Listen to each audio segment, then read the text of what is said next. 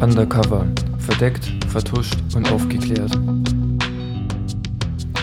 Willkommen zurück bei unserem Undercover-Podcast, Folge 3. Mein Name ist Julia. Mein Name ist Michi, auch von meiner Seite herzlich willkommen. Und jetzt sind wir endlich im Jahr 2021 angekommen. Fällt mir noch schwer, das zu sagen. Kennst du das, wenn du irgendein Datum aufschreibst und es kurz nach Neujahr ist und du jedes Mal das falsch aufschreibst? Ja, letztens musste ich ein Datum notieren und dann gleich mal wieder 2020 geschrieben. Ja, ich wollte jetzt auch gerade fast sagen, willkommen im Jahr 2020. Aber ich glaube, das äh, können wir überspringen. Ich glaube auch. Hervorragend. Du hast einen Fall für uns? Oder eine Operation oder ein Vorgehen des Gehe eines Geheimdienstes, den du uns heute vorstellen möchtest? Genau, es ist heute eigentlich kein, es ist keine Geheimdienstmission. Es kommt auch nicht richtig ein Geheimdienst vor, aber es geht um einen Spion. Das hört sich interessant an. Wir begeben uns nach Polen, genauer gesagt nach Warschau, an den 19. September 1940 um 6 Uhr morgens. Ein Mann betritt eine Straße, denn er weiß, dass die Wehrmacht und die SS heute eine Straßenrazzia durchführen. Wie man sich denken kann, wird er festgenommen und zwei Tage später steigt er mit rund 1800 anderen Häftlingen aus einem Güterwaggon aus und betritt das Konzentrationslager Auschwitz durch das Tor mit der Aufschrift Arbeit macht frei. Ich habe ein Zitat von diesem Mann, wie er schildert, was als erstes passiert, nachdem er im KZ Auschwitz angekommen ist. Hier kamen all unsere Habseligkeiten in große nummerierte Säcke. Hier wurden wir kahl geschoren und bekamen ein paar Tropfen lauwarmes Wasser ab. Hier bekam ich zwei Vorderzähne ausgeschlagen, weil ich das Pappschild mit meiner Häftlingsnummer in der Hand trug und nicht, wie vom Bademeister an diesem Tag befohlen, zwischen den Zähnen. Von da an waren wir nur noch Nummern. Ich hatte die Nummer 4859. Doch wer ist diese Nummer 4859? Sein Name ist Witold Pilecki. Er wurde am 13. Mai 1901 in Osteuropa geboren. Er war ein sehr überzeugter Patriot und kämpfte im polnisch-russischen Krieg 1918. 1924 übernahm er dann aber die Leitung des heruntergekommenen Gutes seines Vaters, da dieser erkrankt war. 1939 wurde er dann aber als Hauptmann einer Kavalleriebrigade reaktiviert und war dort in Warschau stationiert. Er kämpfte dann gegen die Invasoren aus dem Westen, also gegen die deutsche Wehrmacht, und auch gegen Gegner aus dem Osten, die Rote Armee. Er führte den Kampf auch noch fort, nachdem es eine formelle Kapitulation aus Warschau am 28. September 1939 gab. Erst als die polnische Exilregierung in London dazu aufrief, bewaffnete Angriffe einzustellen und sich stattdessen besser im Untergrund zu organisieren, stellte Witold Pilecki den aktiven Kampf als Soldat ein. Er gründete dann mit dem Offizier Jan Wlodakiewicz tut mir leid für die falsche Aussprache von polnischen Namen, ähm, die Untergrundbewegung Geheime Polnische Armee. Diese militärische Widerstandsorganisation ging dann später in der legendären Armia Krakowa, also der Heimatarmee, auf. Zum Zeitpunkt der Festnahme, von der ich vorher erzählt habe, war er 39 Jahre alt und hat seine Frau und zwei Kinder zurückgelassen. Er wollte unbedingt das berüchtigte Konzentrationslager mit eigenen Augen sehen, Widerstand leisten und die Alliierten aufrütteln und den Häftlingen helfen.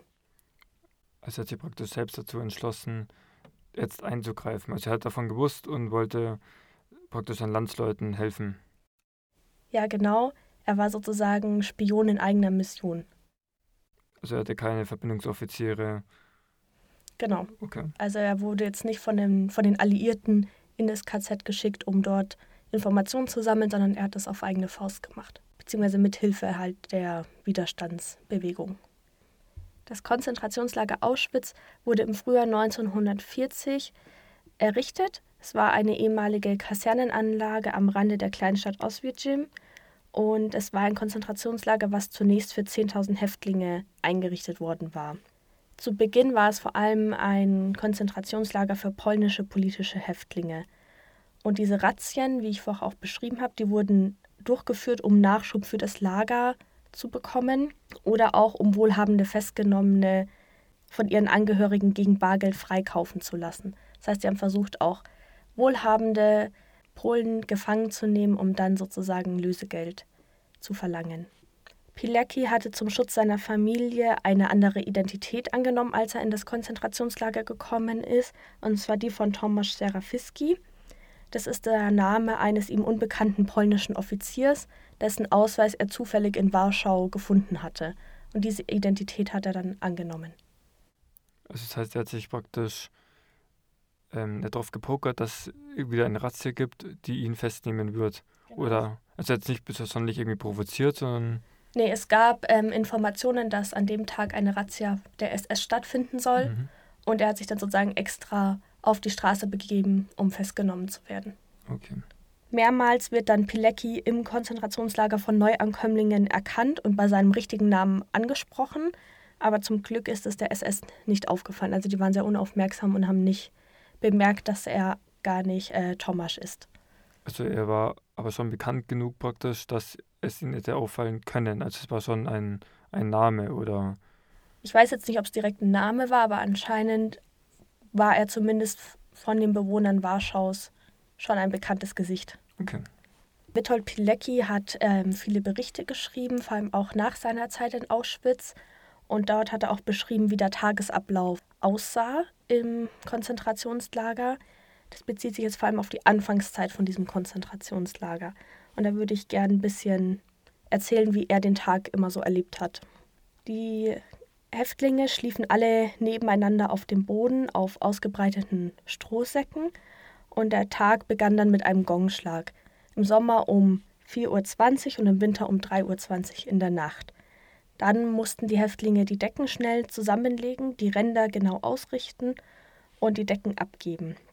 Im Korridor war dann das Anziehen der Kleidung bereits abgeschlossen und all das hat man versucht im Rennen zu erledigen, weil man so wenig Zeit hatte.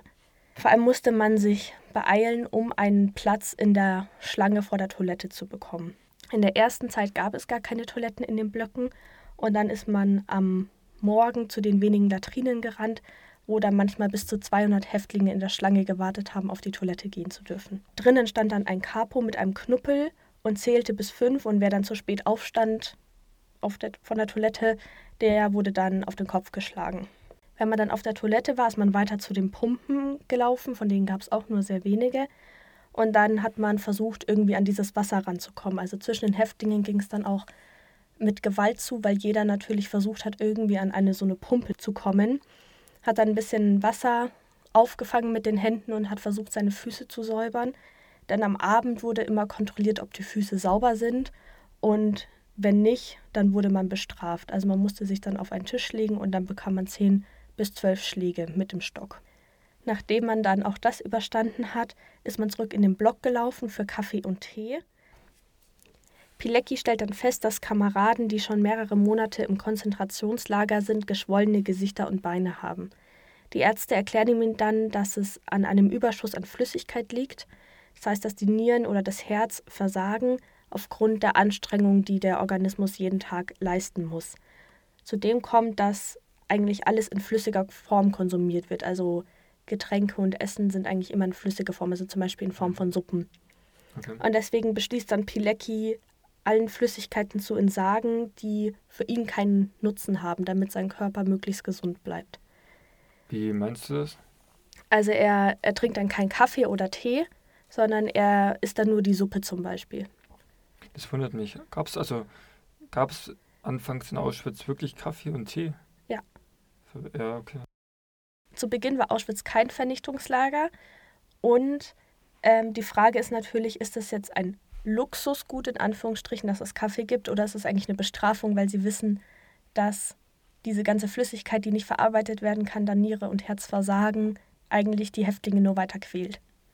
Ja, das wundert mich sehr. Also man kennt aus Auschwitz eigentlich vor allem die Leichenberge, ja. Krematorien, das bekannte Foto mit den Gleisen Richtung Eingangstor. Es ist interessant zu hören, wie sich dann Auschwitz anscheinend so gewandelt hat. Ja. Ohne, und das möchte ich hier nochmal ganz stark zu betonen, ohne auch nur in irgendeiner Weise zu sagen, dass es vor, bevor es ein Vernichtungslager war, auch nur annähernd gut gewesen wäre. Schon dort war es menschenfeindlich und ein Verbrechen an der Menschlichkeit im Allgemeinen. Nach Kaffee und Tee, also etwa um 5.45 Uhr in der Früh, gongt es dann zum Morgenappell. Um 6 Uhr müssen dann alle in Reih und Glied auf dem Platz stehen. Das ist sortiert nach jeder Block in zehn Reihen, um das Zählen für die SS zu erleichtern. Beim Appell müssen alle anwesend sein. Und wenn die Zahl der beim Appell Anwesenden nicht mit der Anzahl der Häftlinge im Lager übereinstimmt, so wurde dann der Betreffende gesucht, gefunden und auf den Platz gezogen und fast immer vor allen Häftlingen getötet. Pilecki erzählt auch, dass manchmal ein Häftling gefehlt hat. Und zwar nicht, weil der sich irgendwo versteckt hat, sondern weil der Suizid begangen hat. Der hat sich dann unter dem Dach aufgehangen oder ist dann während dem Appell in den Draht gegangen. Das heißt, hat sich sozusagen erschießen lassen. Also bei den Be Begrenzen also den Absperrdraht. Genau. Okay. Nach dem Appell kündigte dann der Gong an, Arbeitskommando formieren. Alle wollten zu einem bestimmten Kommando, also diese Kommandos sind sowas wie Arbeitsabteilungen und man hat immer versucht, in ein Kommando zu kommen, was für einen gut erschien. Also wo die Arbeit vielleicht nicht ganz so hart war, wo man vielleicht im Warmen gearbeitet hat, zum Beispiel im Schweinestall, das waren sehr begehrte Arbeitsplätze. Und ähm, die Häftlinge rennen dann quer durcheinander und versuchen eben in ihr gewolltes Kommando zu kommen. Währenddessen nutzen SS-Männer das Chaos aus, um rennenden Beine zu stellen, um die dann zu schlagen, zu treten, also eigentlich auch währenddessen wieder zu misshandeln. Später war es dann aber so, dass man zu seinem Kommando zugeteilt wurde und dass man sich sozusagen nicht mehr aussuchen konnte, wo man hin wollte. Und dann ja, ist man ganz geordnet in seine Arbeitsabteilungen gegangen. Pilecki war unter anderem für den Transport von Kies zuständig. Das war nötig, um das Krematorium fertigzustellen. Und damit hat er praktisch unfreiwillig mitgeholfen, den Baustein zur nächsten Stufe der Unmenschlichkeit fertigzustellen. Genau. Auch bei der Arbeit stand immer ein Capo etwa alle 15 bis 20 Schritte mit einem Stock bereit und schlug dann die vorbeiziehenden Häftlinge und schrie sie an Laufschritt. Um 11.20 Uhr erklang dann erneut der Gong und der läutete das Mittagessen ein. Zwischen 11.30 Uhr und 12 Uhr gab es dann aber erst wieder den Mittagsappell und erst danach gab es dann das Mittagessen. Und danach geht es eigentlich genauso weiter wie nach dem Frühstück. Es gongt wieder, man sortiert sich wieder in seine Arbeitskommandos und arbeitet dann, bis der Gong zum Abendappell erklingt. Witold Pilecki hat sich festnehmen lassen, mit dem grundlegenden Ziel, eine militärische Organisation innerhalb des KZs zu gründen, mit den Zielen, die Moral der Kameraden aufrechtzuerhalten, indem er Nachrichten von draußen beschafft und die innerhalb des Konzentrationslagers dann verbreitet. Er hat versucht, zusätzliches Essen zu organisieren und auch Sachen wie zum Beispiel Unterwäsche zu verteilen. Dann hat er Nachrichten in die Außenwelt geschickt und hat versucht, eigene Einheiten vorzubereiten, um die Kontrolle des Lagers zu übernehmen, wenn der Befehl zum Losschlagen kommen würde von den Alliierten durch zum Beispiel Abwurf von Waffen oder Landung von Fallschirmjägern. Und wie hat er das geschafft? Also ich kann mir vorstellen, dass die Nazis sämtliche Kommunikationskanäle nach außen, aber auch nach innen abgeschnitten haben. Das kommt noch. Okay. Pilecki hat es dann geschafft, ein umfassendes Widerstandsnetz aufzubauen. Das heißt, man hat Essen und Medikamente geschmuggelt, hat eben diesen Aufstand vorbereitet und man hat sogar im Labor des Krankenhauses Typhus-infizierte Läuse gezüchtet und die dann bei den ähm, Blockinspektionen den SS-Männern auf die Mäntel gesetzt. Wie das Mitteilen von Nachrichten aus dem KZ funktioniert hat, sieht man zum Beispiel im November 1940. Da soll ein Häftling freigelassen werden und Pilecki schickt dann über ihn seinen ersten mündlichen Bericht nach Warschau. Es ist so, dass in der Anfangszeit von Auschwitz eben Insassen gegen Schmiergeld gelegentlich freigelassen wurden. Und das hat er eben genutzt, um dann sozusagen seine mündlichen Berichte in die Außenwelt schicken zu können. Ah, okay. Im März 1941 trifft dann dieser Bericht in London ein und es ist das erste offizielle Dokument über Auschwitz. Die Alliierten bleiben aber passiv, weil man sagt, der Bericht wäre übertrieben dargestellt. Pilecki ließ eben diese Häftlinge, die entlassen werden sollten, oder aber auch welche, die fliehen wollten, seine Berichte auswendig lernen, damit nichts bei den Häftlingen gefunden werden kann und er somit nicht auffliegen kann. Zeitweise gelingt es ihm dann sogar, mit seinem Widerstandsnetz ein Funkgerät zu bauen. Dieses wird dann aber allerdings entdeckt von der SS und zerstört. Ähm, konnten sie auch, aber sie haben nicht, also sie haben, konnten nicht nachvollziehen, von wem es gebaut wurde. Nein, oder? die haben ähm, bemerkt, dass sich irgendwas in diesem KZ bildet, also dass sich ein Widerstand formiert und haben versucht, diesen zu zerschlagen und haben eben auch das Funkgerät gefunden. Konnten aber nicht das auf, den, auf Witold Pilecki zurückführen. Das wäre wahrscheinlich so, Das so wäre sein Tod gewesen. qualvoller Tod vermutlich. Sein Ziel war es eben, die Exilregierung und auch die Alliierten zu informieren und um eine Bombardierung von Auschwitz zu bitten, weil er hat gesehen, dass es keinen Sinn macht, wenn nur die Häftlinge kämpfen, weil sie keine Chance am Ende hätten, sondern sie bräuchten eben die Hilfe von außen. Zudem haben die Widerstandskämpfer Unterstützung von Zivilisten aus dem Umland erhalten, die denen geholfen haben. Okay. Jetzt stellt sich natürlich die Frage, was machen die Alliierten? Zweieinhalb Jahre ist Pilecki bereits im Konzentrationslager und er erzählt in seinen Berichten an die Alliierten von den Gaskammern und Krematorien in Auschwitz-Birkenau, die es mittlerweile dann gab, wie die Menschen von den Aufsehern zu Tode geprügelt werden und wie sich auch Krankheiten, wie vorher bereits erwähnt, Typhus sich im Lager ausbreiten und unzählige Häftlinge dahinraffen.